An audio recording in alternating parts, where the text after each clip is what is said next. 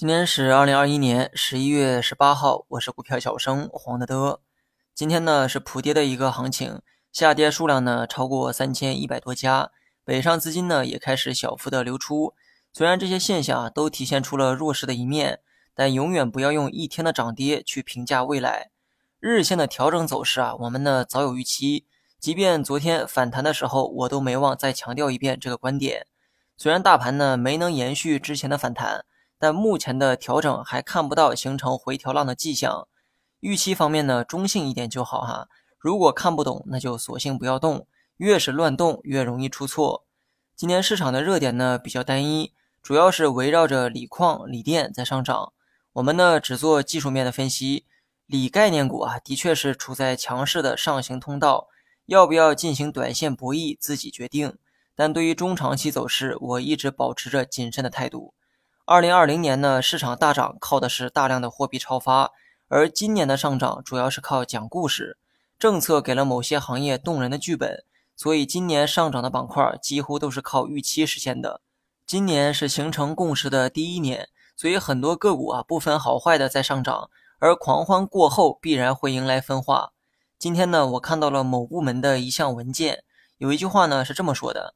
引导锂离子电池企业减少单纯扩大产能的制造项目，加强技术创新，提高产品质量。很多新兴行业发展初期啊，都是先走量，然后呢再追求质。今年很可能就是走量的那个年份，所有涉足新能源的企业无一例外的在上涨。但是呢，疯狂过后，市场显然容不下这么多竞争者，而明年没准就是新能源的一次大洗牌。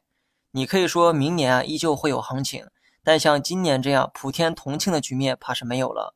估计呢，就算有行情，也会发生在少部分的个股上，而疯狂过后的多数淘汰者，必然会下调股价。那么新能源的逻辑呢，我都告诉你们了哈，如何判断取决于你们自己。另外呢，再说一个板块，家电板块啊，一直没什么存在感。之前呢说过，这个板块啊，跟地产的关联性比较高。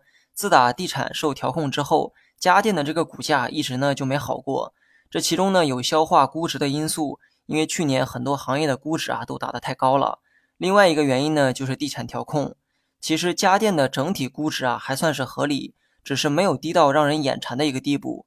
我对整个行业的走势呢持一个中性的态度，而短期来看走势依旧偏弱，尤其是大家电。今后谁能脱颖而出，就得看业绩。其实呢有些个股的业绩啊还算不错，只是受到整个行业的拖累，价格一直就没起来。这种企业不妨多留意一下它的长线价值。